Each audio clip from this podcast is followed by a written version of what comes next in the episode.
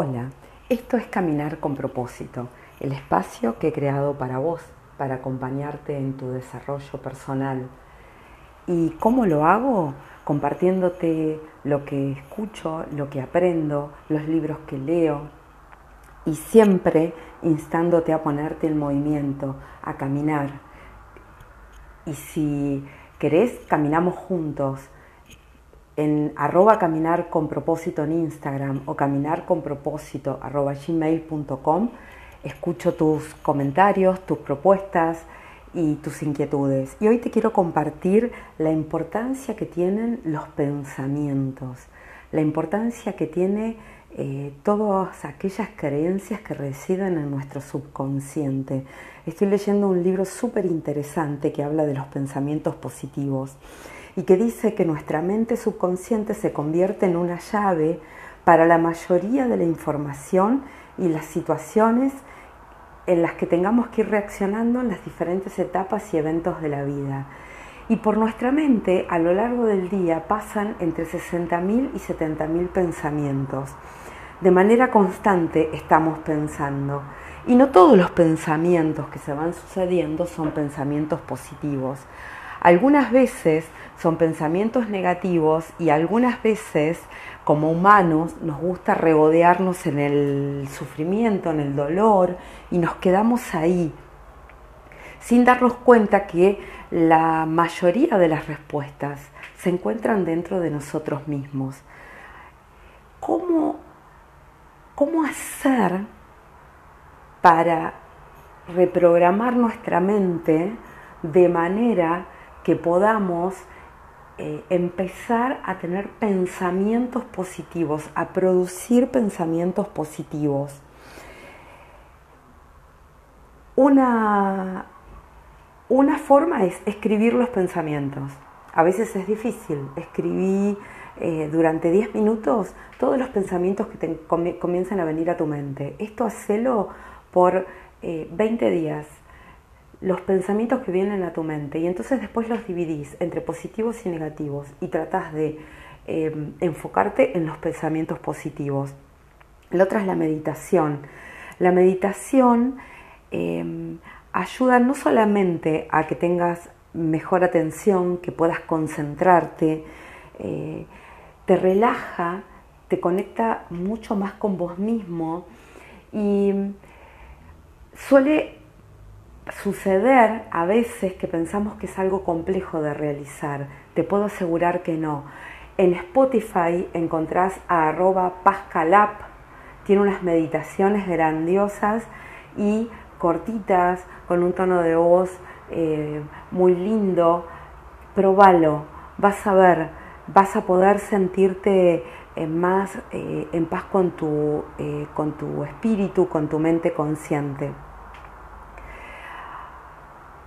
Otra, otra píldora para, para mejorar nuestros pensamientos es analizar y resolver problemas. Dentro de nuestro, de nuestro subconsciente existen muchas herramientas para la solución de los problemas. Entonces, a veces nos quedamos dando vueltas sin encontrar, eh, a mí me gusta decir la punta del ovillo.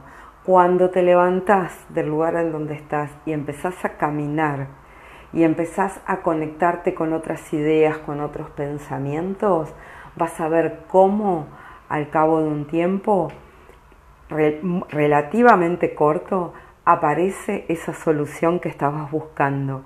Otra herramienta es la visualización.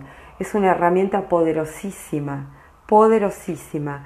Si nosotros visualizamos nuestras metas pensando en la forma en cómo lograrlas, esto de a poco va a ir afectando positivamente nuestra mente subconsciente.